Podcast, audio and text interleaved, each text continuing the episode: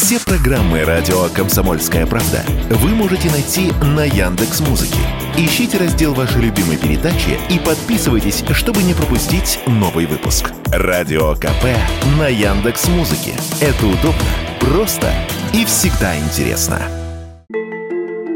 Второе уголовное дело за без малого две недели возбуждено против супругов блогеров Валерии и Артема Чекалиных. Напомню, еще в прошлый вторник им было предъявлено обвинение в неуплате налогов на сумму 300 миллионов рублей. То утро началось для Чекалиных нетипично. В трехэтажный особняк, хорошо известный 10 миллионам подписчиков Валерии, пришли бойцы ОМОНа и судебные приставы.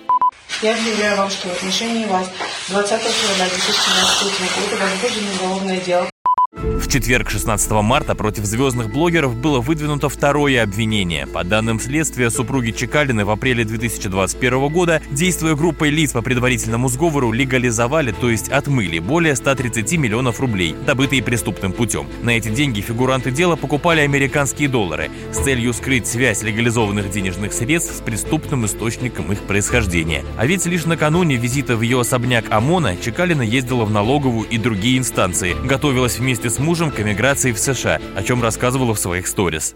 Так как мы с отцом, получается, скоро улетаем, и мы просто в последние два дня, мне кажется, задача успеть всю жизнь прожить, все дела закрыть. Сегодня была в налоговой, мне там нужно было сделать цифровую подпись свою. Блин, а все сделали просто за секунду. Разбогатели Чекалины на блогах, фитнес-марафонах и косметике. Показывали на своих страницах в соцсетях кадры красивой жизни. О состоянии своих дел Чекалина, более известная как Лерчик, недавно рассказывала в интервью YouTube-каналу «Дымоход».